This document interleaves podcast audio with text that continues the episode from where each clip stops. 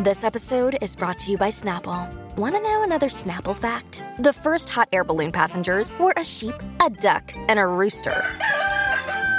Ridiculous. Check out snapple.com to find ridiculously flavored Snapple near you. We took it all.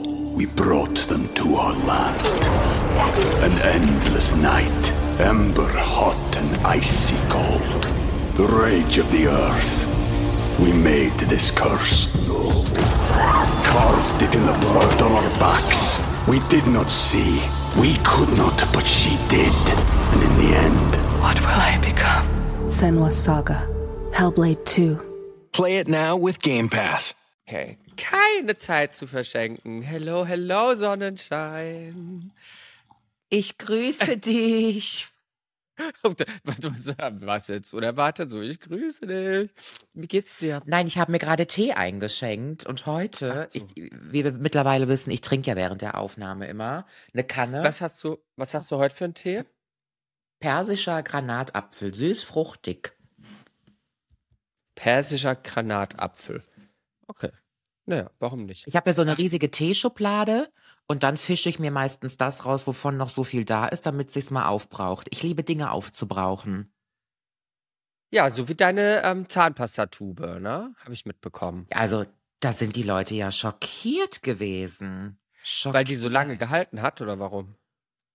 Ja, die haben sich gefragt, wie eine Zahnpastatube über ein Jahr halten kann. Aber ich glaube, sie haben gedacht, das ist so eine normale Größe und dabei ist es 235 Gramm.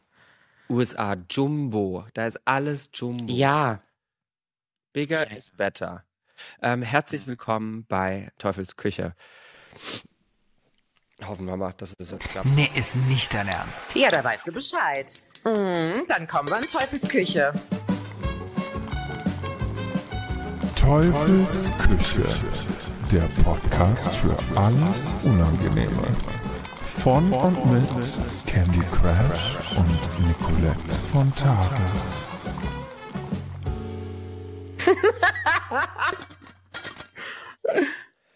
Du, ich habe hier noch so ein bisschen Falten im Gesicht. Das sieht aus, als hätte ich noch die, ähm, die Schlafabdrücke von meinem Kissen im Gesicht, aber ich habe gerade eine Stunde Physio hinter mir.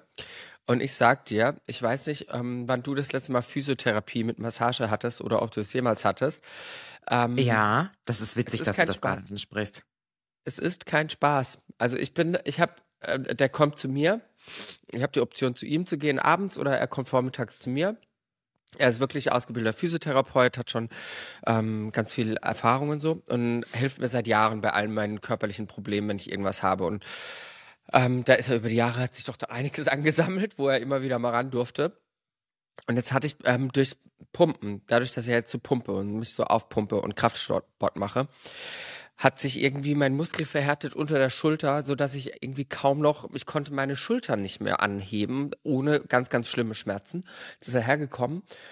Und diese eine Stunde Physiotherapie, da wirst du malträtiert, du wirst auseinandergerupft. Also das ist ja, der hat das spezialisiert auf Massage, massiert das alles weg, weil das bei mir muskulär war. Und ich habe das Gefühl, dass ich jetzt zehn neue Baustellen habe nach dieser Physiostunde. So fühlt sich das an. Aber ja. Hm. Du, wa- warum war das lustig, dass ich das anspreche? Ich habe ja auch im Moment so Rückenschmerzen seit letzter Woche, die nicht weggehen. Und ich habe heute Morgen in meiner Insta-Story gefragt, ob irgendein Physiotherapeut, Chiropraktiker, Osteopath heute noch einen Slot in Koblenz für mich frei hat. Und meine Mutter hat mir gerade geschrieben und gesagt, in Bonn. Also, meine Mutter hat genau das gemacht, was ich nicht brauche. Ich habe gehört, in Bonn sei ein guter Physiotherapeut. Das ist Das ist nett, schön. Mama. Aber wir haben alle mal von irgendeinem guten Physiotherapeuten gehört. Das bringt mir jetzt gerade nichts. Ich In brauche einen. Physiotherapeuten in Koblenz, der mir schreibt, komm um 14.30 Uhr, ich habe Zeit für dich. Das ist ja auch immer, bei Instagram ist es so, ich liebe Instagram dafür, dass wenn man irgendeine Frage hat und eine Empfehlung braucht, dass man manchmal auch wirklich ans Ziel kommt. Aber wenn du, die Leute schreiben dann immer, du frag doch mal da und da nach oder ich habe gehört da und da. Leute, googeln kann ich selber. Physiotherapeut Koblenz googeln kann ich selber und gucken, wer die besten Bewertungen hat. Darum geht's nicht. Ich brauche einen Therapeuten oder eine Arzthelferin, die in der Praxis arbeitet und mir schreibt, ganz konkret, komm um 14.10 Uhr, wir haben eine halbe Stunde für dich Zeit. Alles andere ist für mich Lesen von Nachrichten, die mich nicht zum Ziel bringen. Aber was hast du denn mit deinem Rücken? Wo kommt das her? Ich habe das unter den Schulterblättern auch. Also wenn ich Rückenschmerzen habe, dann habe ich immer nur unter den Schulterblättern Ja. wie so ein eingeklemmter Nerv. Das kommt bei Genau, mir auch von ich jetzt auf gleich. Ich Ja. habe das so drei, vier Mal im Jahr. Und meistens habe ich das eigentlich, wenn ich so ein bisschen Kummer habe oder wenn ich Sorgen oder Stress habe. Dann kriege ich Mhm. diese Verspannungen. Und ich habe das seit letzter Woche. Ich bin mal wieder nur mit Ibuprofen auf die Bühne gegangen Das in Dresden und in Leipzig. Träumen, die du hattest. Da habe ich, hab Mhm. ich ja gedeutet. Das ist, ähm, ja. Ja. Nicolette. Naja, auf jeden Fall würde ich mich freuen, wenn mir irgendeiner konkret schreibt. Aber ich habe auch schon 300 Nachrichten äh, jetzt im Postfach, wo Leute mir dann schreiben, sie kennen einen guten Physiotherapeuten. Das äh, bringt mich leider nicht weiter. Die meinen das ja nur gut, die Leute. Die meinen das ja nicht böse. Ja, aber, Aber, ja am Ende, ich kann ja selber googeln, weißt du? Genau. Das ist ja die Krux an dem Ganzen. Ne? Man freut sich ja, dass man diese Möglichkeit hat, so viele Menschen zu erreichen, die einem alle weiterhelfen könnten. Aber gerade bei so medizinischen Sachen oder wenn es um was Schnelles geht, inzwischen bin ich so, ah, ich glaube, ich frage lieber nicht die Community, weil dann darf ich erstmal 500 Nachrichten äh, mir durchgucken, wo überall Ja. die, die Frage gar nicht richtig gelesen worden ist. Ja, und dann, ja, ähm, ähm, dies und das empfohlen wird, wonach ich gar nicht gefragt habe, was ja super lieb ist, aber die Leute vergessen ja auch, dass ähm, wenn das in solchen Massen kommt, was das dann für Zeit ähm, beansprucht, äh, diese Nachrichten sich anzuschauen. Und man möchte ja auch nicht undankbar sein und dann die Nachrichten komplett ignorieren. Daher, ähm, ich bin da ein bisschen vorsichtiger geworden inzwischen. Ich Ja. auch, aber hast du nicht auch den Eindruck, dass Menschen, also ich habe heute Morgen wieder in mein Postfach geguckt, also diese random Nachrichten, Mhm. und dass Menschen sehr unkonzentriert sind, nicht zuhören, nicht sich durch was durchlesen, keine eigene Informationsbeschaffung mehr können. Das ist so, das ist so der Wahnsinn. Du kannst zehnmal sagen, morgen fliege ich nach Mallorca. Mhm. Und die Leute fragen dich, oh, Portugal ist schön. Findest du nicht auch? Und manchmal denke ich mir, ist das jetzt einfach nur ein Joke? Wollen die mich ärgern oder sind die einfach nicht fokussiert? Ja, ich glaube, das ist eine, äh, eine Mischung aus verschiedensten Faktoren, auf die ich jetzt gar nicht eingehen möchte. Ich glaube, Oh, okay. da, da da ist einiges lo los beim, beim, beim Menschen.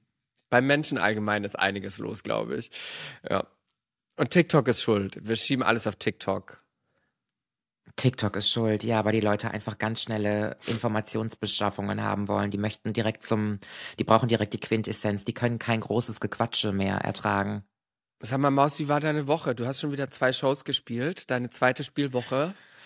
Ich Wie hätte gedacht, es gibt keine Steigerung mehr von Berlin. Ja, aber ich muss sagen, Ja, Leipzig von hat Leipzig alles abgerissen. Mhm. Leipzig. So Dresden ist ja immer sehr, sehr gediegen. Dresden ist immer ein bisschen schwieriger. Es hat sich zum Ende hin dann aber noch sehr, sehr positiv entwickelt. Aber Leipzig war, und ich bleibe bei meiner Aussage, ich komme auf die Bühne, ich kann dir in der ersten Minute sagen, ob die Show geil wird. Ich bin in Leipzig auf die Bühne, ich wusste, das hier ist eine ganz krasse Hausnummer. Der Osten, sorry, der Osten, der kann. Leipzig, Dresden, Berlin, Erfurt, alles was im Osten ist, geht immer ab. Immer. Mhm. Und Meine, jetzt kommt äh, Düsseldorf und Köln. ah ja. Die ja sofort Ja, ausverkauft sind immer, ne? Immer. Nee, meine Oma und Opa aus äh, von mütterlicherseits, die Oma, die gibt's noch, ähm, die kommen beide aus aus Leipzig, aber leben in Karlsruhe oder haben in Karlsruhe gelebt. Und ähm, das ist meine einzige Beziehung zu Leipzig, ja. Leipzig, ich war ein, zwei Mal dort auf dem äh, Weihnachtsmarkt. Wunderschön. Wunderschöne Mhm. Stadt, ganz, ganz tolle Altstadt. Ähm, ich finde die Mhm. Leute auch ganz cool tatsächlich in Leipzig. Ähm, das ist ja auch so eine Studentenstadt, also finde ich für den Osten, glaube ich, das liberalste, was man finden kann. Ähm, ich mag Leipzig, ja. Period. Mhm. Also ich muss sagen, Dresden ist noch schöner. Ah Ja, ja, da war ich noch Dresden nie. ist vom Stadtbild ein Traum. Also, Ist da nicht die also ich glaube, noch Semperoper? Ich kenne die nur aus der Bierwerbung. Ist das nicht die Dresdner nicht. Semperoper? Oder heißt das überhaupt Ja. Semperoper, Sjemperoper? Keine Ahnung. Naja, auf Oh, jeden jetzt Fall bin ist es ich wunderschön. Jetzt bin ich einer von den Leuten in meinem Postfach, die nicht richtig zuhören. Ja, ja, also es ist wirklich wunderschön dort. Ähm, es ist extrem abseits vom Schuss, von meiner Perspektive aus. Also Dresden ist ja wirklich am Rand. Ähm, mir ist halt aufgefallen, Leipzig, ich finde Leipzig ja auch so cool. Trotzdem, du fährst halt in Leipzig rein, also wahrscheinlich auch je nachdem, aus welcher Richtung du kommst. Und das Erste, was du siehst, ist noch ein Bordell, noch ein Bordell, Wirklich? noch so ein, ja, also so ich glaube, das ist Leipzig, Nuttenstadt. ein Nuttending.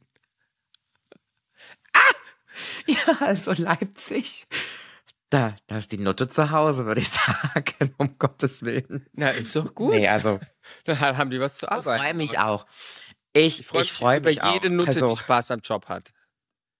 Naja, lass uns mal Sexworkerin sagen. Das ist ja auch, das ist jetzt nicht politisch korrekt, aber Ja, nein, den. Spaß versteht ja wohl hoffentlich noch jeder. Ähm, aber ansonsten, ich hatte tolle Shows. Das war ganz toll. Jetzt kommt Düsseldorf und Köln. Die sind ja immer nach einer Sekunde ausverkauft.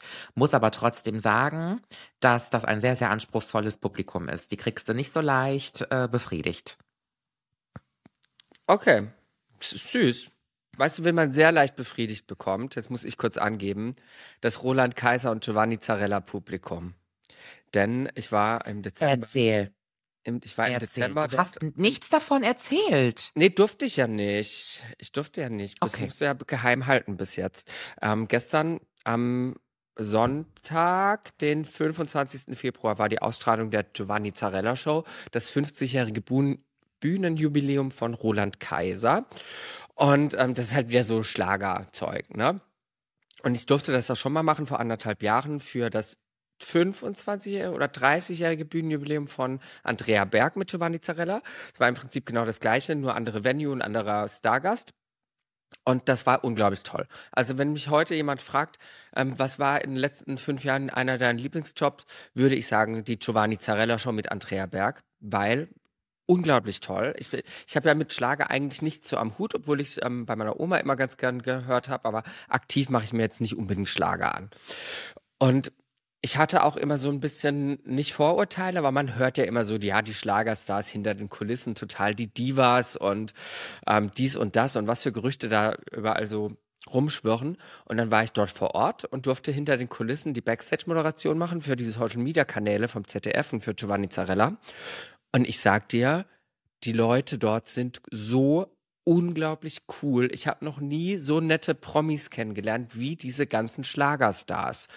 Und das ist also un un also weiter von der Realität könnten diese Gerüchte nicht sein. Ich weiß nicht, wo die herkommen, weil die wirklich da, und da waren ganz, ganz, ganz große Schlagerstars. Also da war eine, eine Maite Kelly, ein, ein äh, wie heißt der, Thomas Anders, der wirklich ein ganz, ganz großer Superstar ist. Ähm, Koblenzer Jung. Wirklich, alle waren da und die waren alle so cool, auch off-camera, ohne dass da eine Kamera drauf gehalten hat, sind, haben die mit einem abgehangen und gequatscht und Witzchen gemacht und waren so süß alle. Deswegen jetzt im Dezember, als ich das wieder machen durfte, das war mir so ein Highlight meines Jahres. Und das wurde jetzt eben ausgestrahlt, die Show. Ich bin leider nicht direkt in der Hauptsendung von, ähm, vom ZDF gewesen, sondern habe, wie gesagt, die Social Media Backstage-Reportage gemacht. Und ja, war einfach ein Traum. Würde ich jederzeit wieder machen. Sehr, sehr gerne. Das macht sehr Spaß. Und ähm, ja. Hast du sowas schon mal gemacht? Also so, so also Moderationssachen, wenn es nicht deine eigene Sendung ist? We took it all. We brought them to our land. An endless night, ember hot and icy cold. The rage of the earth. We made this curse. Carved it in the blood on our backs. We did not see. We could not, but she did. And in the end, What will I become? Senwa Saga.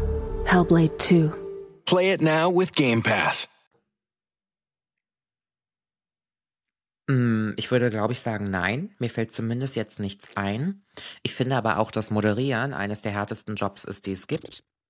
Super. Du musst halt rhetorisch Und inter, du musst halt wirklich rhetorisch richtig fit sein. Du musst halt reden und reden und reden können. Mhm. Deswegen kriegen ja auch sehr viele Menschen, die eigentlich früher beim Radio waren, oft danach Fernsehmoderationsjobs, ähm, weil Radio die krasseste Schule ist, was Reden betrifft. Ja. Ähm, ich habe da ganz viel Respekt vor. Was ich mich gerade frage, ist, Oh. warum hat Giovanni Zarella seine eigene TV-Show bekommen? Ich kann dir sagen. Also, ich bin der Meinung, dass das. Wer, wer war denn vor Zarella der große Showmaster oder die große Showmasterin? Da war doch irgendjemand, den es auf einmal dann nicht mehr gab. Kannst ja nicht sagen. Was der Gottschalk? Keine Ahnung. Ähm, ich bin der Meinung, und ich, ich finde Giovanni ganz, ganz toll, aber wir haben ja viele, viele Jahre von Giovanni, von Broses, nichts mehr gehört dann, ne?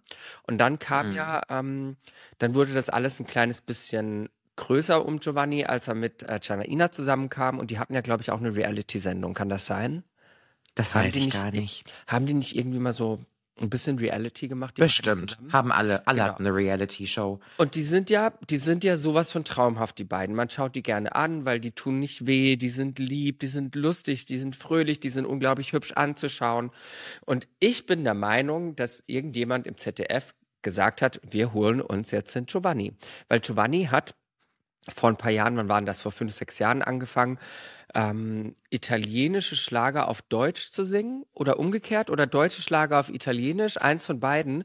Auf einmal hat der ja, der hat ja immer Pop gemacht vor, zuvor und dann hat er so einen Schwenker gemacht und hat auf einmal dann Schlager gemacht, entweder auf Italienisch oder auf Deutsch. Das war irgendwie ein Twist.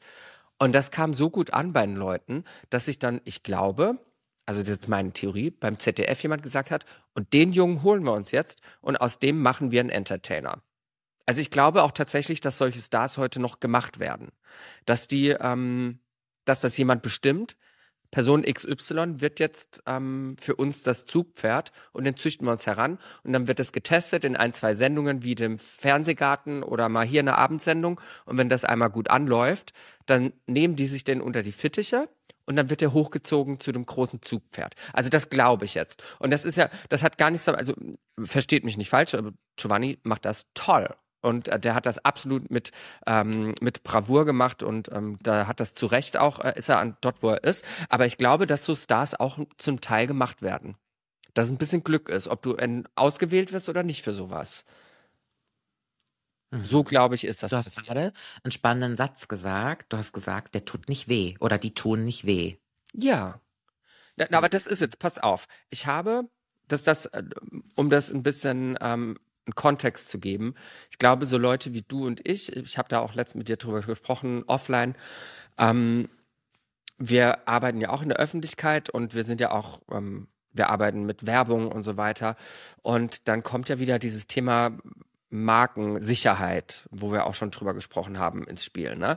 Wie sicher ist jemand für eine Marke? Ähm, ist das jemand, der sich politisch äußert? Ist das jemand, der vielleicht sich gerne freizügig zeigt und so weiter? Da spielen ja ganz viele Faktoren rein mit, wer möchte mit dir arbeiten, wer möchte nicht mit dir arbeiten. Wir haben ja auch schon drüber gesprochen mit Haute Volée, wo du sagst, ähm, es ist dir wichtig, dass wenn du ähm, Menschen hast, die für Haute Volée werben, dass es Menschen mit einer gewissen Klasse sind, mit einer Eleganz, die die Werte der Marke ähm, mitnehmen und so weiter. Und ich zum Beispiel werde von ganz vielen Marken, und das habe ich jetzt erst irgendwie über drei Ecken mitbekommen, als ähm, nicht markensicher eingestuft, weil ich mich angeblich in deren Augen zu politisch äh, positioniere, ähm, weil ich angeblich zu viel Nacktheit zeige. Ich so, ja, okay, ich zeige mich schon mal gerne mal ein bisschen nackig, aber man sieht ja nie wirklich äh, irgendwie was. Ähm, und weil ich doch zu provokant für die Leute bin. Und dann denke ich mir so, okay, aber dann schaut euch doch mal, wir haben ja letzte Woche erst drüber gesprochen, diese ganzen Trash-TV-Leute an. Das kann doch nicht sein. Also da, das, das, das, das kann doch nicht Ja, sein. aber die, äh, die Trash-TV-Leute haben ja keine guten Werbedeals. Das muss man auch dazu sagen, ja. Ja, aber die machen trotzdem fucking eine halbe Million mit Werbung im Jahr wahrscheinlich. Ne? Das ist egal. Es geht nicht, es ist, kommt auch auf die Qualität an, für was sie werben, ne? Ja, aber wenn du eine halbe Million damit machst, dann ist mir auch egal, was, was, was das. Also, weißt, weißt du, das, die machen einfach, ich will damit sagen, die machen unglaublich viel Geld mit Werbung, egal was für eine Werbung das ist. Und dann Leute, die so ein kleines bisschen Anspruch an sich selbst haben und ähm, dann aber von Firmen als nicht Werbepartner trächtig irgendwie geflaggt werden. Egal, finde ich auf jeden Fall seltsam. Und Giovanni mit er tut halt nicht weh, meine ich, der, ähm, der geht halt nicht raus und ähm, der sagt nichts, was polarisiert, würde ich jetzt mal sagen, ne? Das ist, er tut Mhm. nicht weh, er polarisiert nicht, weil er wirklich Everybody's Mhm. Darling ist und das ist schön, weil er ist, glaube ich, auch wirklich so, auch hinter den Kulissen. Der ist einfach so ein lieber Saubermann und das ist toll. So Menschen muss es auch geben. Ähm, und ich glaube aber, sobald du halt ein bisschen ähm, provokanter bist, noch nicht mal provokanter, sobald du eine starke Meinung vertrittst, und das tun sowohl du als ich, als auch ich, bist du für einen Großteil der ähm, Jobs da draußen auf einmal nicht mehr ähm, zu haben. Dann wirst du da gar nicht mehr in Mhm. Betracht gezogen. Kann das sein? Widersprichst du mir? Siehst du das ähnlich? Nee, nee, ich sehe das ganz genauso. Was die Marken natürlich verkennen, ist, dass Menschen, die meistens eine Haltung vertreten, ich will gar nicht sagen eine starke Haltung, sondern überhaupt mal eine Haltung vertreten. Mhm. Das heißt, wenn du jetzt kein Saubermann bist, so ein Vorzeige-Promi, dass die Community meistens auch viel, viel stärker ist. Und ich habe die Erfahrung gemacht, dass Leute, die eine Haltung haben und die auch vertreten, die kaufkräftigste Community haben, weil da eine bestimmte Vertrauensbasis geschaffen wurde. Was mich trotzdem interessiert ist, irgendwann gab es doch dann im ZDF ein, ein, ein Meeting über diese Sendung, die es dann geben sollte. Und dann haben doch da wahrscheinlich, würde ich mal behaupten, ein paar Leute Brainstorming betrieben. Wen nehmen wir jetzt eigentlich als Moderator oder Moder Moderatorin? Und mich Genau. interessiert dann immer der Punkt, wo jemand den Namen Giovanni in den Raum geschmissen hat. Und mich würde auch mal interessieren, welche Namen dann noch gefallen wären für diese Sendung. Ich bleibe immer bei meinem Beispiel. Sorry, dass ich darauf immer und immer wieder rumreite. Wer ist auf die Idee gekommen, für Oral B Kai Pflaume zu fragen? Nee, ich komme da nach ja Jahren genau nicht drauf klar. Sage. Das ist genau das, was ich sage. Man nimmt sich da Menschen, wo eine, äh, eine Markensicherheit gegeben ist, wo du weißt, dieser Mensch wird niemals aus dieser Rolle austreten. Er wird niemals ein Kai Pflaume. Und ich habe das jetzt erst gemerkt, als ich ähm, ich habe mir vor kurzem, als mein Bruder zu Besuch war, diese ganzen Kai Pflaume Interviews auf YouTube angeschaut. Der hat ja eine eigene Sendung auf YouTube sich selbst kreiert, wo er immer Promis Sehr erfolgreich auch. Sehr erfolgreich. unglaublich erfolgreich. Aber Millionen von Klicks, das läuft so gut. Und was Kai Pflaume ähm, macht, der hat eine ganz, ganz große Stärke darin, Menschen zu begegnen, egal wo sie herkommen. Eine Katja Krasavice, die, wie sie selbst sagt, aus der wirklich aus dem, aus dem Dreck kommt sozusagen. Die hat richtig Scheiße gefressen in ihrem Leben, bis sie dort ankam, wo sie jetzt ist ähm, ein, ein Bill Kaulitz, der aus Magdeburg kommt, die, die alle einen großen Weg gegangen sind und ähm, die vielleicht auch alle kontrovers sind in ihrem Sein und ihrem Schaffen. Und er schafft es, diesen Menschen ohne jegliche Vorurteile zu begegnen. Und alle Fragen, die er stellt, sind, das sind keine Fragen, die irgendetwas suggerieren.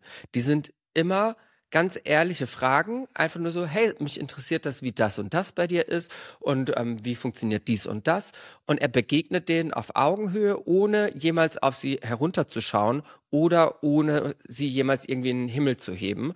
Also der macht Ja. das, das, das ist ein Talent, das musst du schaffen. Ich verstehe Weil- das. Ich Mhm. verstehe das trotzdem. Aber jetzt sitze ich in diesem Meeting bei Oral B. Und wir fragen uns, wer soll jetzt unser Testimonial die nächsten drei Jahre werden für eine Million Euro? Werfe ich jetzt einfach mal so in den Wahrscheinlich Raum. sogar mehr. Ja.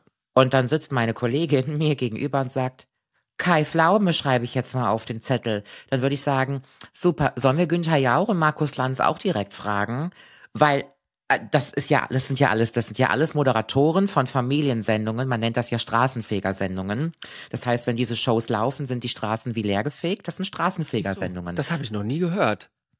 eine Straßenfegersendung ist ein ganz alter Ach, das Begriff. ist ja lustig. Ja, okay. Wer wird Millionär ist eine Straßenfegersendung, all sowas, ne?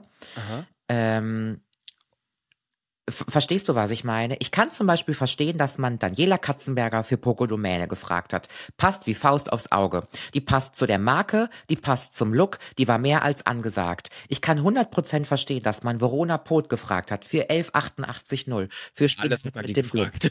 Für alles. Man hat die für alles gemacht. gefragt. Es, das passte aber auch. Es passte einfach so ideal. Die war gefragt ohne Ende. Das fanden die Leute toll und man hat ihr noch ein Jahr und noch ein Jahr und noch ein Jahr angeboten. Ich frage mich manchmal bei diesen Meetings, wer hat jetzt sich gedacht, ach, wir fragen für Ora B mal Kai. Nichts gegen Kai Pflaume. Herr Pflaume, wenn Sie zuhören, Sie sind wirklich ganz, ganz toll. Sie machen Ihren Job auch super. Ich frage mich einfach nur, wie komme ich von, von, von Höchstchen auf Stöckchen? Also für mich macht das total Sinn. Ich verstehe das voll. Wärst du auf Kai Pflaume gekommen in diesem Brainstorming? Ich wäre vielleicht selbst nicht auf Kai Pflaume gekommen, weil ich dann doch ein bisschen äh, von der Generation zu weit weg bin von Kai Pflaume. Ich war zu klein, um Kai Pflaume in seinem Prime irgendwie ähm, zu feiern. Ich kenne ihn, als der ist mir absolut ein Begriff und ich habe den auch gesehen, aber ich war jetzt, ich glaube so die die Frauen ab 40, Mitte 40, die waren so richtige Fans für Kai Pflaume. Weißt du, die hatten Poster von ihm im Zimmer hängen, auch aus Bravo und so weiter. Und das haben wir ja verpasst irgendwie. Da sind wir dann doch zwei, drei Jahre zu jung dafür. Mm, er wäre mir nicht in den Sinn gekommen, aber ich hätte, sobald ich den Namen gehört hätte, habe ich gesagt, absolut, das macht Sinn, den nehmen wir. Das hätte ich sofort unterschrieben, weil ich es total verstehe. Ja. Für Oral B? Ja, das ist der perfekte Schwiegersohn. Der hat ein Nee. schönes Perfekt Neckel. ist Guido Maria Kretschmer für Lenore. Das ist auch für mich so ein perfektes Match, weil es spricht ein Publikum an. Ü50, die kaufen noch diesen Weichspüler-Scheiß und Meiner kauft auch. Das ist ganz Ja, schlimm. ich- Der darf den aber nicht ich für meine Wäsche. Nee, also Weichspüler, also wer, da, wer noch Weichspüler kauft, der hat auch nichts gecheckt. Nee. Aber ich finde trotzdem, das spricht ja ein Publikum an. Der Mann steht ja auch für irgendwas und das passt zu Lenore. Ich komme trotzdem nicht klar, dass manche Menschen für manche Werbedeals gefragt werden. Ich checke das nicht. Okay, gut, haben wir das Thema jetzt auch besprochen.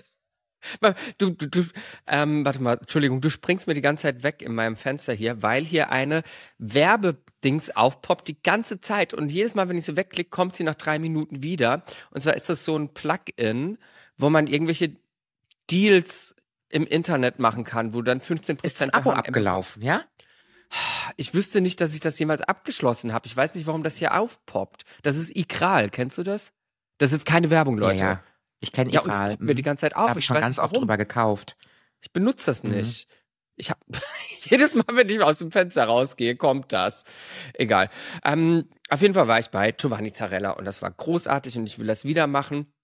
Und wusstest du, dass es bei diesen ganz großen Shows, sei das ähm, Let's Dance oder Germany's Next Topmodel oder Giovanni Zarella, Andrea Berg und so weiter, immer bevor die Sendung losgeht, ähm, dann gibt es einen Warm-Upper. Das kennst du vielleicht. Und dieser Warm-Upper, das ist ganz oft der Chris. Der Chris hat ganz, ganz lustige ähm, Anzüge an. Und der macht dann immer so 15 Minuten Warm-up mit dem Publikum. Wollte ich noch mal kurz erzählen, weil ich das so ein Phänomen finde, dass man immer die gleiche Person deutschlandweit für diese großen Sendungen bucht, die dann so mit dem Publikum ein bisschen Laune macht, weil so ein Publikum muss ja, das muss, eigentlich bräuchtest du das auch bei Städten, wo du weißt, die sind ein bisschen lame, da bräuchtest du so einen Warm-Upper, der rauskommt und er sagt, und jetzt kommt gleich die Nicolette und wir brauchen nochmal richtig Stimmung und die Nicolette wird das und das machen und wenn Nicolette den und den Witz erzählt, müsst ihr so und so drauf reagieren, ihr müsst ausrasten, bla bla bla und er macht es so gut, dass, dass da jedes Mal, wenn das Publikum gefilmt wird, da denkst du, oh mein Gott, was haben die gerade für Pillen genommen, dass die so gut drauf sind. Das macht so ein Warm-Upper. Vielleicht müssen wir das für dich auch buchen. Ich finde das ja ätzend, diese Warm-Upper. Ich finde Ich finde ja das so funny. ätzend. Funny. Kennst du den, den, von dem ich spreche, den Chris? Den wirst du noch kennenlernen. Nee. Abgefahren. Aber ich kann verstehen, dass man Abgefahren. das für Fernsehsendungen macht. Weil immer, Mhm. wenn wir Aufzeichnung hatten bei einer Show von mir, kriegen die Leute ja auch vorher gesagt, ihr müsst wirklich, wirklich nicht reinrufen. Ähm, äh, seid, ähm, seid laut, applaudiert laut, macht richtig Lärm. Das kannst ja immer vergessen, ne? Das kannst ja einfach immer vergessen. Du kannst auch den Leuten sagen, bitte, wenn alle klatschen, weil die Kamera fängt ja auch Menschen ein, die einfach nur starr rumsitzen und nie klatschen. Da checken die nicht. Ja, aber inzwischen kannst du ja mit AI diese Person einfach ersetzen. Ein Klick und die Person ist raus aus dem, aus dem Dings. Du kannst ja ein Publikum Ah. komplett neu generieren lassen. Wir sind ja zum Glück in diesem Zukunftszeitalter ja angekommen. Ich Mhm. b- könnte nicht froher sein, in dieser Zeit zu leben, wirklich. Sag mal, Schatzi Maus, du hast ähm, deine Abschminkroutine mal wieder gezeigt und ich bin da jedes Mal fasziniert, weil ich, ich weiß nicht, warum mich das so abholt. Ich, ich sitze dann da und ich stelle mein Handy hin und guck einfach nur zu und lass einfach laufen. Mhm. Da wird nichts geskippt, da wird nichts. Auch wenn jemand sich schminkt oder so, das machst du auch gern, dass du mal morgens zeigst, wie du dein Make-up machst und so. Und dann ärgere ich mich immer, wenn du irgendwelche Steps auslässt. Ähm, Mhm. Jetzt habe ich eine Frage. Du hast, ähm, du benutzt ja keine Abschminktücher ungerne, hast du gesagt. Verstehe ich. Mache ich eigentlich auch wenig. Ähm, ich wollte mal um deine Skincare-Routine sprechen. Und du hast auch was Schönes gesagt in deiner Story. Ähm, das, was di für dich funktioniert, muss nicht für andere Personen funktionieren. Jeder hat eine andere Haut. Das ist ja individuell. Das empfiehlst du nicht gerne. Ähm, ich habe trotzdem ein, zwei Empfehlungen, die ich äh, sehr gerne ausspreche. Jetzt gar nicht von Marken, sondern von Wirkstoffen. Und ich wollte dich mal fragen, ob du in deiner Skincare-Routine, weil du bist ja, du siehst ja aus wie Porzellan. Das ist ja verrückt. Auch abgeschminkt siehst du aus wie Porzellan. Ich meine, klar, wir benutzen ein kleines bisschen Botox hin und wieder mal, ne? Aber trotzdem hast du ja eine unglaublich schöne Haut. Ein gutes Hautbild, ja. Ein wirklich sehr gutes Hautbild. Benutzt du sowas wie Retinol in deiner Hautpflege inzwischen? Nee. Gar nicht. Hast du schon mal drüber nachgedacht? eigentlich- Hast du schon gehört? Oder? Total. Also ich kenne die ganzen Wirkstoffe ja auch ganz gut und das sind ja auch Sachen, die, wenn sie zu einer bestimmten Haut passen, richtig tolle ähm, Ergebnisse versprechen. Und ich glaube auch, dass die Leute sich mal ein bisschen mehr mit ihrem Hautbild und Haut und Hautpflege auseinandersetzen sollten, um einfach zu wissen, was das richtige Produkt ist, was sie kaufen können, weil die Leute irgendwie immer so wahllos alles kaufen ohne zu wissen, was der Inhaltsstoff ist und was das bei ihnen macht. Deswegen empfehle ich auch pflegende Kosmetik so ungerne, weil das kann einfach nicht jeder nachkaufen. Ich weiß ja nicht, was derjenige für eine Haut hat und das, was für mich gut ist, kann wirklich bei anderen auch Schaden auslösen. Mhm. Ich habe ein sehr gutes Hautbild, aber das haben wir alle in der Familie. Das muss man auch fairerweise dazu sagen. Alle in meiner Familie, wir haben ganz, ganz tolle Haut. Immer schon gehabt. Von Mamas Seite oder Papas Seite oder beide? Beide, beide hatten eine gute Haut. Wirklich. Also so Unreinheiten und Poren und so, das ist bei uns gar nicht gegeben.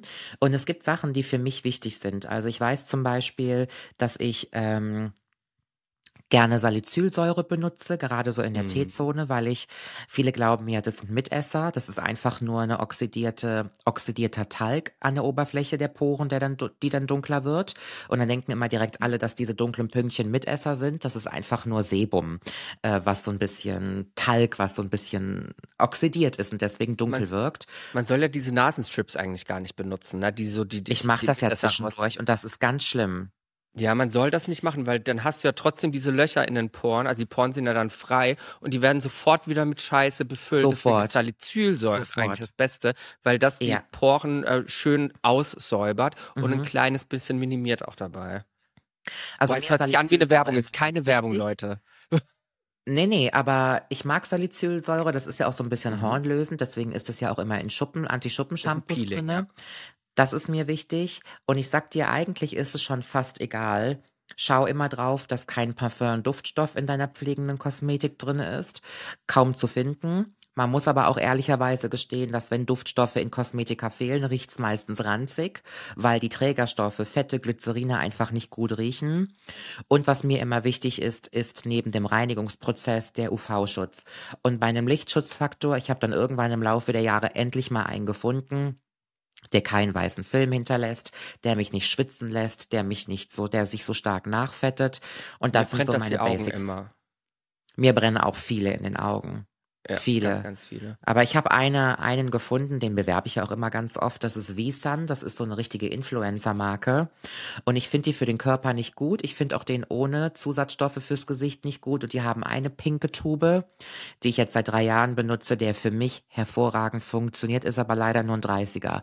Den 50ern vertrage ich halt nicht so gut. Aber das ist das Wichtigste. Was meinst du, wie viele Menschen es gibt, die sich nicht abschminken? Hm, Ich zum Beispiel, ja. Ganz Ja, oft. das ist das Schlimmste. ich mich nicht ab.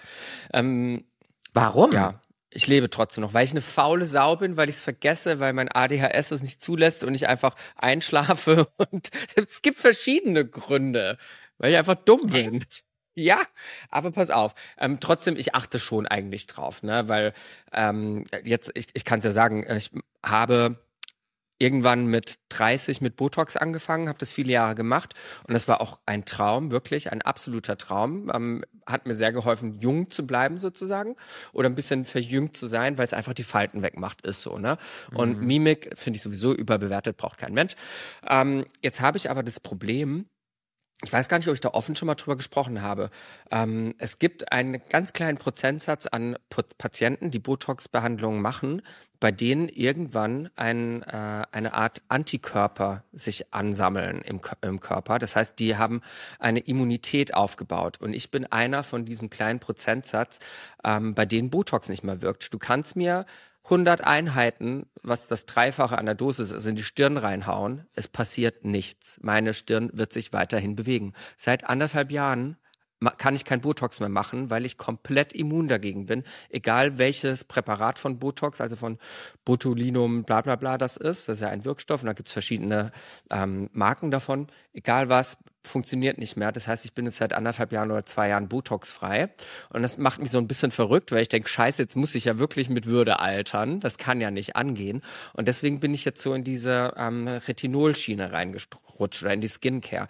Ich finde ja auch, dass normale Skincare mit Feuchtigkeitscreme und so, das ist Bullshit. Da passiert nicht viel. Klar, die Haut ist halt ein bisschen geschmeidiger, aber du wirst trotzdem ganz normal altern dafür, davon. Was aber hilft, sind eben zum Beispiel so äh, Wirkstoffe wie Retinol und Tretinoin die ähm, produzieren halt Kollagen unter der Haut und die gehen ganz tief in die Haut rein. Aber auch das hat halt wieder ein bisschen Nachteile. Und zwar kann es halt sein, dass es deine Haut ein bisschen feiner und dünner macht. Ne?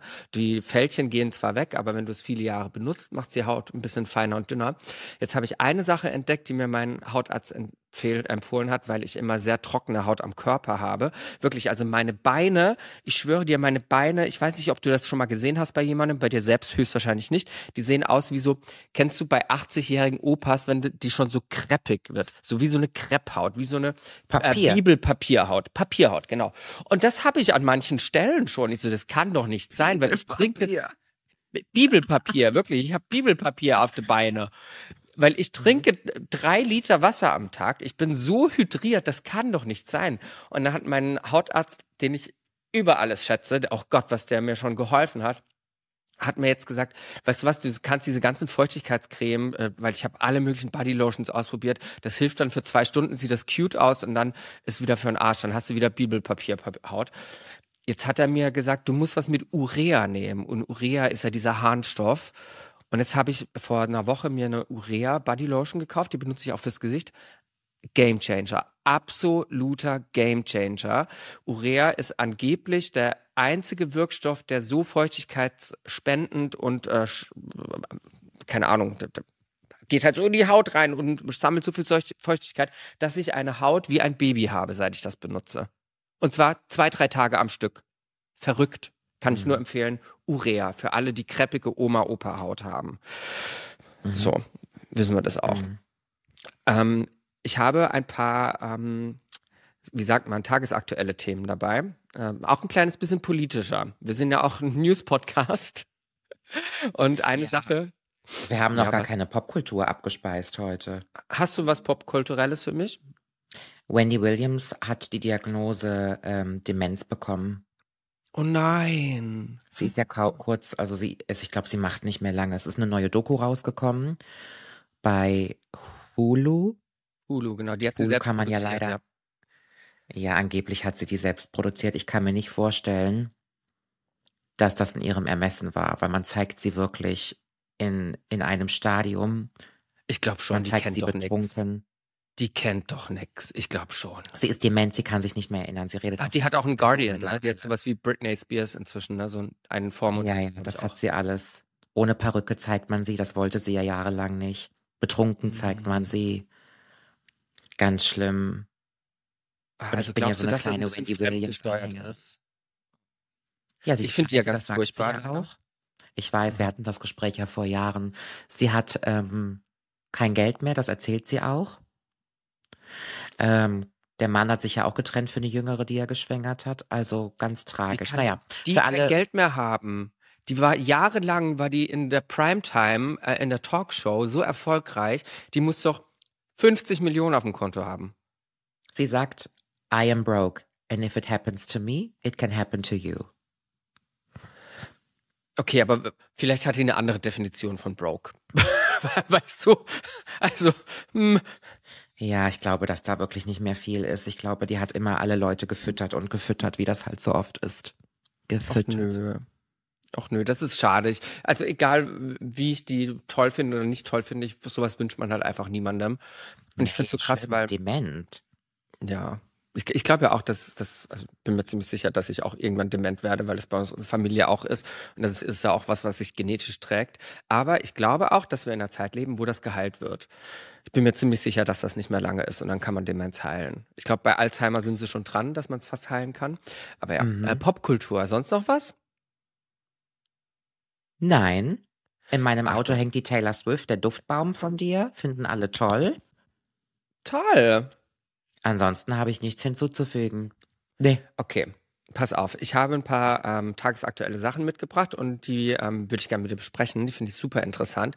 Und zwar, ähm, das hast du bestimmt schon mitbekommen, in Alabama in den USA hat ein Gericht gerade darüber entschieden, dass eingefrorene Embryonen ähm, für zum Beispiel eine Leihmutterschaft oder für äh, Paare, die auf natürlichem Weg keine Kinder bekommen können und so weiter, bla bla bla, und dann eine künstliche Befruchtung ähm, als den Weg auswählen und dann Embryonen herstellen lassen aus ihrem Sperma und ihrer Eizelle und das dann einfrieren lassen in dieser Klinik. Das kann, die können ja jahrelang eingefroren werden und dann fünf Jahre später werden die eingepflanzt, wenn die Frau bereit ist, jetzt schwanger zu werden. Ne? Ähm, und jetzt ist in Alabama ein Fall gewesen, dass drei Embryonen von einem Paar, das waren die letzten Embryonen, die sie noch äh, machen konnten, dass die durch irgendwie einen dummen Zufall, einen Unfall, keine Ahnung, ist, ein, ist irgendwie der äh, Generator oder sowas ausgefallen. Auf jeden Fall sind die abgestorben, sind aufgetaut und dann waren die nicht mehr zu gebrauchen ziemlich scheiße für dieses Paar, weil das die letzte Möglichkeit war, auf natürlichem Weg eigene biologische Kinder zu bekommen. Und das ist auch teuer. Jetzt haben die geklagt und das ist bis ans oberste Gericht gegangen. Und das oberste Gericht hat jetzt entschieden in Alabama, und Alabama ist ja sowieso ein sehr konservativer Staat, da ist auch, glaube ich, Abtreibung verboten, wie in vielen anderen Staaten in äh, USA in, inzwischen. Die haben entschieden, dass dieser Fall, ähm, Achtung, ich muss es vorlesen, das war fahrlässige Tötung Minderjähriger, hat jetzt diese Klinik als ähm, Urteil bekommen, was ich unglaublich finde. Die haben jetzt so gehandelt, als wären das schon lebende Menschen gewesen, diese, äh, diese Vierzeller. Und äh, dementsprechend ist da jetzt ähm, irgendwie ein, ein strafrechtliches Verfahren am Laufen. Und das hat natürlich krasse, ähm, krasse Auswirkungen auf diese komplette künstliche Befruchtungsbranche, die ja für viele Menschen der letzte Weg noch ist, ne? Und auch für ähm, homosexuelle Paare, für, für Lesben und, und äh, Schwule und so weiter der einzige Weg sein kann, an biologische Kinder zu kommen, oftmals. Ähm, ich finde das ziemlich krass. Ich finde das eine sehr konservative, konservatives Urteil und habe da natürlich auch meine eigene Meinung. Ich wollte sehen, wo du da stehst. Musst du nicht weit ausholen wahrscheinlich. Äh, ich finde, wenn da der Strom ausfällt, das ist natürlich richtig scheiße, wenn das so dein einziger Strohhalm ist, dein einziges Fünkchen Hoffnung. Ähm, das sind Sachen, die halt passieren. Ich weiß jetzt nicht, inwieweit sich hätte so eine Samenbank oder Eizellenbank hätte absichern müssen. Ich bin immer wieder überrascht, warum Leute, wofür Leute alles zum Anwalt gehen, aber ich stecke auch gerade nicht in der Situation, dass mir das passiert, deswegen habe ich da gar keinen Nachvollzug. Das wurde jetzt bis vors Gericht. Ich sag dir mal was, egal wie viele Millionen die bekommen, Kinder haben sie trotzdem keine am Ende. Glücklich werden sie trotzdem dann nicht. Okay, ja, okay. Ich finde, je- ja, dadurch, dass es halt so ein Präzedenzfall war, ne, ist jetzt wegleitend für andere äh, Staaten und andere Gerichtsurteile auch. Und ich finde es halt Quatsch zu sagen, dass Embryonen, die irgendwie, keine Ahnung, vier Zellen haben, dass das äh, Menschen sind.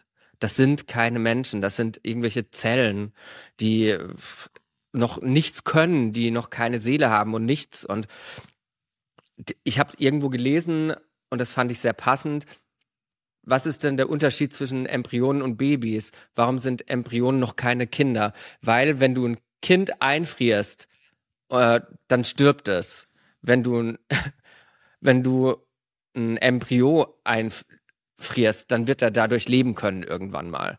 Also das ist der Unterschied. Mhm. Das, das, sind noch keine Menschen, total Quatsch. Ähm, ja, ich glaube, da lehnen wir uns halt mit so einer großen Ideologie an. Auch diese Gegner von Abtreibungen, die sagen, dass das Mord am lebendigen Menschen ist. Ab wann ist man denn ein Mensch? Ähm, für mich ist ja ein Mensch immer ein Lebewesen, was unabhängig von jemand anderem leben kann. Und über Embryonen zu sprechen, nee, über Eizellen, das ist ja so, wie wenn ich über Mehl und Eier rede, aber eigentlich meine ich den Kuchen am Ende. Das sind halt mhm. Zutaten für ein Endprodukt, aber das ist noch nicht das Endprodukt. Aber puh, ich glaube, da müssen sich Leute streiten, die da irgendwie eine emotionale Verbindung zu haben. Am Ende des Tages, ich kann diese, diesen Schock und die Enttäuschung verstehen, auch die Wut von so Menschen, mhm. aber dass solche Diskussionen bis ans Ende von weiß Gott welchen Gerichten geht, ich weiß nicht. Also ich weiß nicht. Da, da habe ich aber auch keine Connection zu. Vielleicht hast du dazu eine Connection. Ähm, die SPD-Abgeordnete Bärbel Bass, schon mal gehört? No. Okay, ich auch nicht. Die hat jetzt ins Gespräch gebracht, ähm, dass doch bitte das Wahlalter in Deutschland auf 16 Jahre runtergekurbelt werden soll. Das heißt, dass Menschen ab 16 Jahren schon wählen dürfen. Und ich habe da, ich habe sowieso beim Thema Wählen sehr gemischte Gefühle. Ähm, ich finde das total Quatsch. Ich finde nicht, dass man ab 16 schon wählen muss. Wenn ich mir anhöre und anschaue, was 16-Jährige im Internet für ein Bullshit erzählen, die haben doch noch keine Ahnung von der Welt. Wie soll man denen, ich finde, wählen ist ja auch eine große Verantwortung. Ich finde es, ähm, ich glaube, dass Leute in dem Alter noch nicht wissen, was sie da überhaupt wählen könnten. Ne? Und auch, glaube ich, dass ganz viele erwachsene Menschen, die wählen gehen. Ich glaube zum Beispiel, dass die AfD so stark, wie sie jetzt gerade ist, dass die niemals so stark wäre, wenn diese ganzen Idioten, die die AfD wählen, sich mal mit der Politik wirklich auseinandersetzen würden. Ich glaube sowieso, dass ein Großteil der Menschen, die wählen gehen, einfach wählen gehen und so nach Gefühl wählen gehen, ohne zu wissen, welche Partei wirklich was für ein Programm hat und was in der Vergangenheit passiert ist, was sie in der Zukunft planen wollen und so weiter. Die haben nur so ein grobes Gefühl von dem, was die Bildzeitung ihnen sagt und fressen das und gehen dann in die Wahlkabine und machen fahrlässig ihr, ihr Kreuzchen. Und so kommt die AfD zu so unglaublichen Ergebnissen. Ich finde, ich finde, man sollte das irgendwie verpflichtend machen, dass die Leute so eine Art Test machen müssen, bevor sie in die Wahlkabine gehen, wo die Werte oder wo, wo eine Frage kommt, zum Beispiel, ähm, wie stehen Sie zur Kfz-Steuer, bla bla bla. Und dann müssen die ankreuzen, finde ich gut, finde ich nicht gut.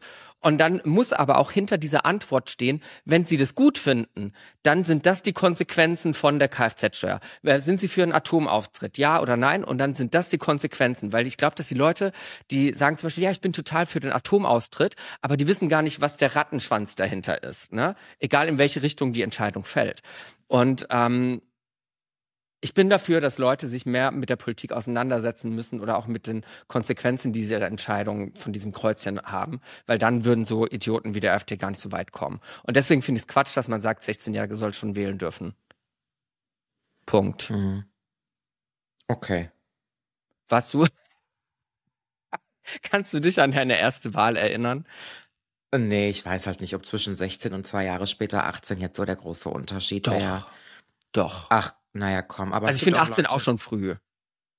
Ja, aber weißt du, ich glaube, das tut jetzt den, den Idioten, das befruchtet die Idioten jetzt nicht und das Frucht, das befruchtet jetzt Menschen, die mit Verantwortung und Werten rangehen, nicht mehr oder weniger, glaube ich. Ich weiß auch nicht, sollte man mit 16 Auto fahren oder wie bei uns mit 18. Bei den Amerikanern läuft das Bombe mit 16, bei uns ist es mit 17 jetzt, aber betreut und ich, ich weiß nicht. Ich müsste mir da Statistiken angucken. Ich müsste das komplett durchdenken. Ich, ja, hab da keine Meinung zu.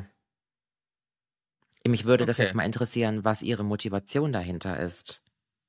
Warum sie sagt, dass mit 16 wählen cool wäre. Ja.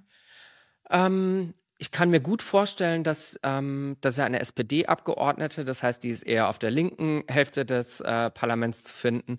Ich bin der Meinung, dass wir haben ja letzt erst diese Statistik besprochen, dass Männer und Frauen immer mehr auseinanderdriften, auch in der jüngeren Generation, und dass immer mehr Frauen äh, Richtung links gehen und die Männer so stagnieren und eher in Richtung rechts gehen in ihrer sozialen ähm, Ausrichtung.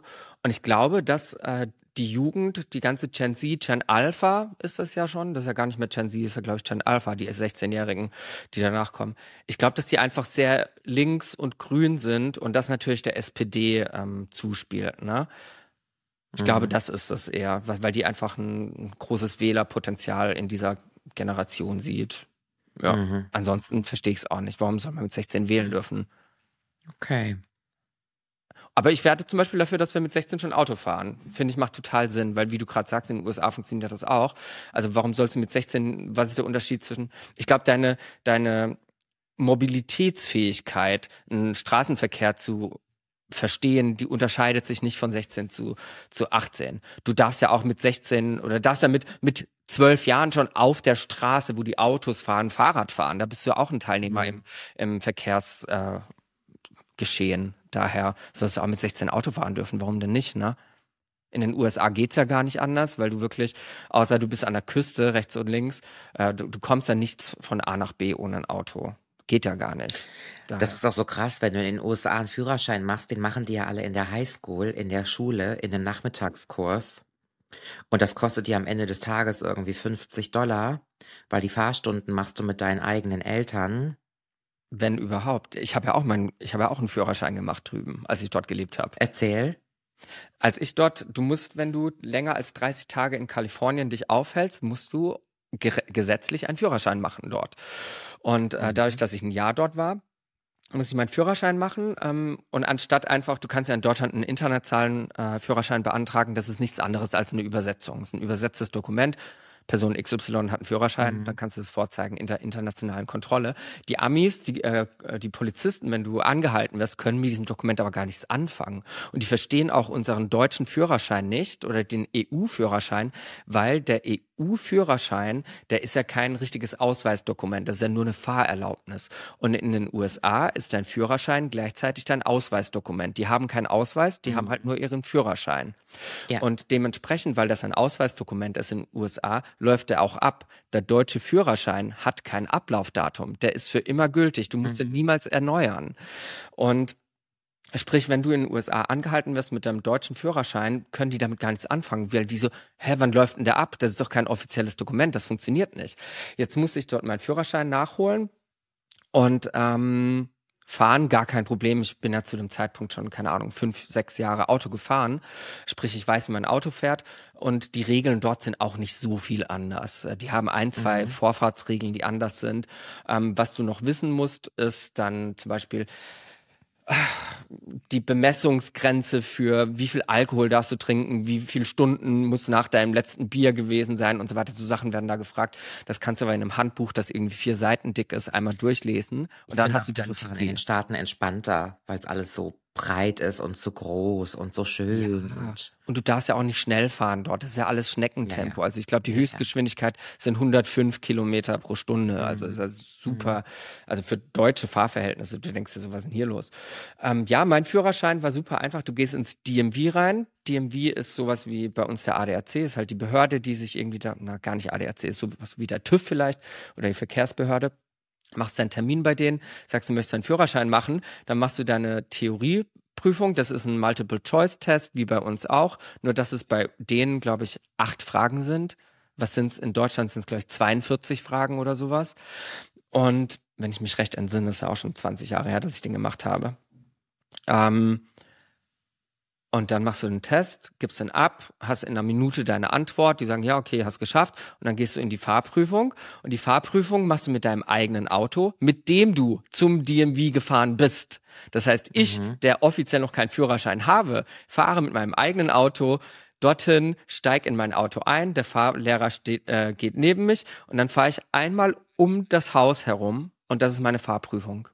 Ich schwöre mhm. dir, die Fahrprüfung hat insgesamt drei Minuten gedauert. Der hat mich nichts gefragt, der hat nur gesagt, ja, fahren Sie los, fahren Sie rechts, fahren Sie rechts, fahren Sie wieder rechts und dann steigt er aus und gibt dir deinen Führerschein. Das ist alles.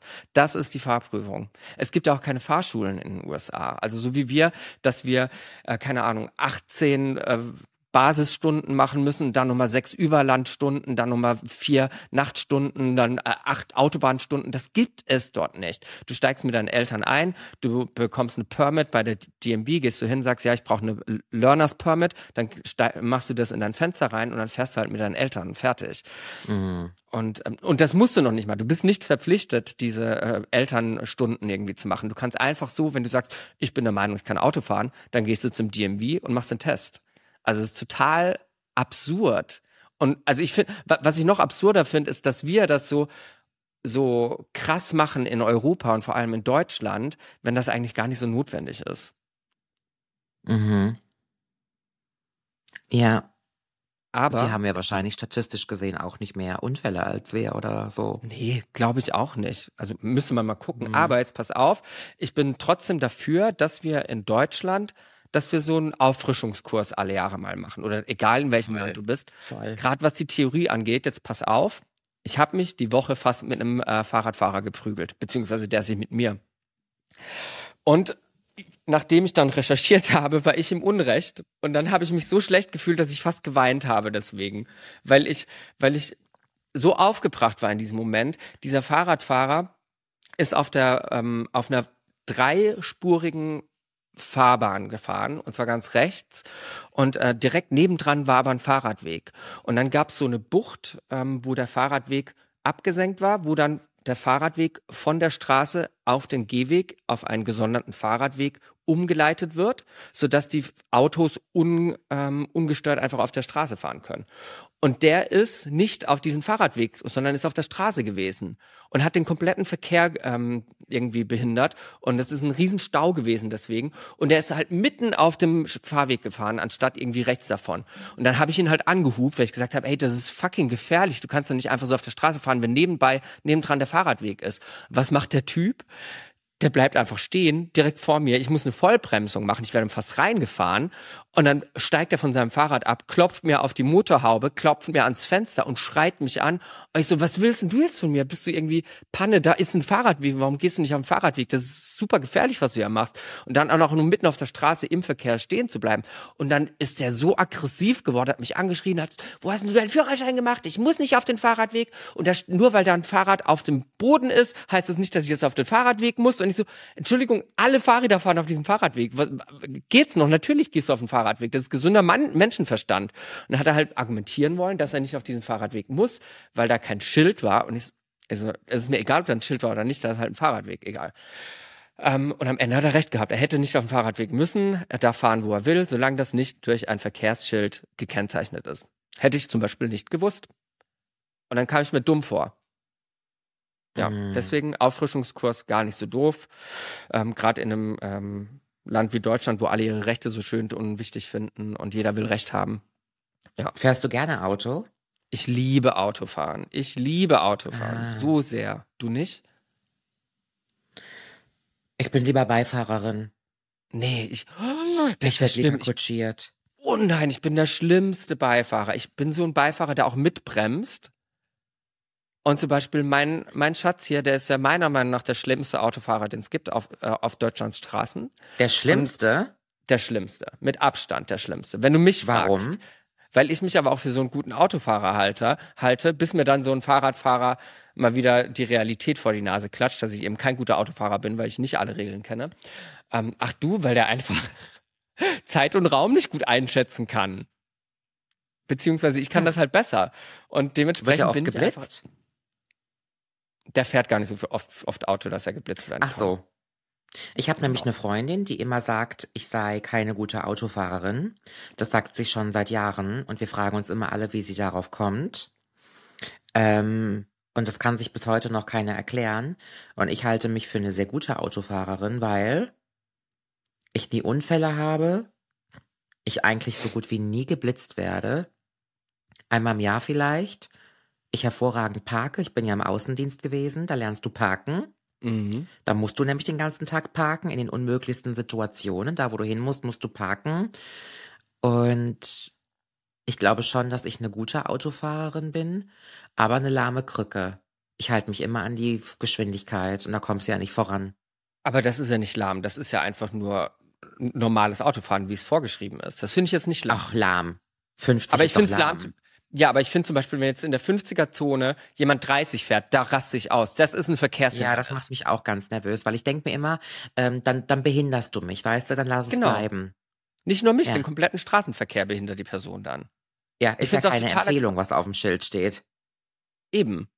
Ich finde auch diese ganzen 30er-Zonen in der Stra in, mitten in der Stadt. In, in Berlin ist ja linksgrün regiert und die linksgrüne Regierung hat eine tolle Idee gefunden. Hier aus den ganz großen Straßen wie unter den Linden, die Friedrichstraße, die Leipziger, das sind alles Verkehrsstraßen, wo super viel Verkehr ist, der da schnell durch muss. Die haben da überall 30er-Zonen draus gemacht. Und das macht mich verrückt. Unter dem äh, Vorwand, dass es ja besser für die Umwelt sei. Aber jeder, der irgendwie weiß, wie ein Benzinmotor funktioniert, wie ein Verbrennermotor, der weiß, dass der, wenn er im dritten Gang ist und, und 30 fährt, dass der sehr viel mehr ähm, Umwelt belastend ist, als wenn man irgendwie schon da im, im dritten, äh, im vierten, fünften Gang fährt, aber egal.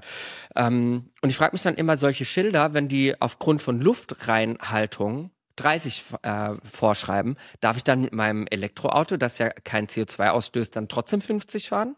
Eigentlich nicht, ne?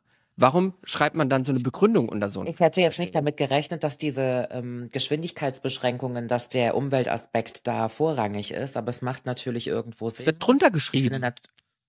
Ach so, ich finde natürlich auch, dass gerade in so, dass es bestimmte verkehrsberuhigte Zonen geben sollte, Schule, Kindergarten und so, das halte ich für sehr, sehr wichtig. Ich finde auch, dass man da auf der Straße diese Hubbel anbringen sollte, damit Leute da wirklich nicht durchrasen. Aber ich bin gestern nach Köln gefahren zu meinem Bruder und der größte Teil der Autobahn war einfach 100. Ich habe gedacht, ich komme niemals an. Der Rückweg war dann wieder 130 oder unbegrenzt. Es war also einfach nur die andere ähm, Seite, aus welchem Grund auch immer. Und zurück war ich rubbel die Katz. Also ich war einfach ganz schnell zu Hause. Das hat Bock gemacht. Mhm. Ähm, Maus, weißt du, was auch Bock macht? Unser Dessert. Wir gehen jetzt ins Dessert, würde ich sagen, Ja. damit äh, du deinen Folgetermin rechtzeitig machen kannst. Äh, liebe Leute, Mhm. vielen Dank fürs Zuhören. Es war uns wieder ein Fest. Wir freuen uns, wenn ihr nächste Woche wieder einschaltet. Ja. Und ihr dürft uns gerne mal wieder bewerten. Das haben wir schon lange nicht mehr gesagt. Geht mal auf Spotify, da könnt ihr so ein Sternchen hinterlassen und da gerne fünf Sterne. Ähm, denn wir wissen, dass ja Milliarden von Menschen diesen Podcast hören und nur ganz wenige haben den bisher bewertet. Ihr helft uns damit, dass wir wieder in den Charts irgendwie hoch, hochschnellen. Mm, ja. Vielen Dank dafür. Ja. Danke, Aldi. Ciao. Tschüss.